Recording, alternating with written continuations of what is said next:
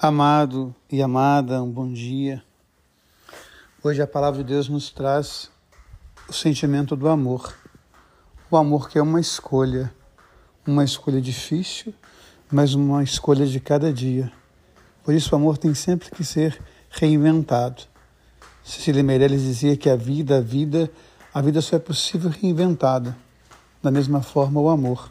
O amor, o amor, o amor só é possível ser reinventado. Uma escolha de cada dia, uma reinvenção de cada dia.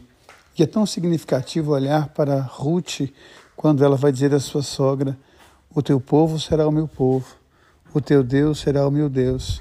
Lá onde tu deitares, eu também me deitarei. Lá onde tu trabalhares, eu também trabalharei. Lá onde for a sua vida, lá também será a minha vida. Então, nessa dinâmica, a gente vai entendendo o amor a escolha, a opção de cada dia que essa mulher faz. Por isso a importância desse livro, que é considerado um dos livros históricos da Sagrada Escritura. Depois nós vemos também o Evangelho, quando a pergunta sobre os mandamentos, amar a Deus e amar ao próximo. E quando nós falamos de Ruth, da mulher virtuosa que vai inspirar Salomão, eu penso em minha mãe.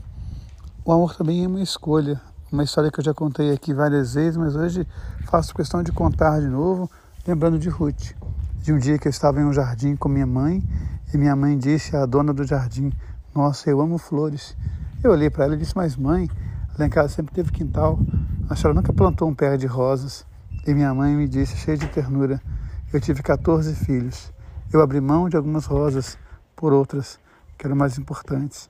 Porque se eu fosse plantar rosas, vocês iriam quebrá-las eu iria brigar com vocês. O amor é sempre uma escolha. A gente possa cada dia pensar nas escolhas que nós fazemos, nos caminhos que nós construímos e lembrar sempre que Deus ama você, que Deus ama em você. Amém.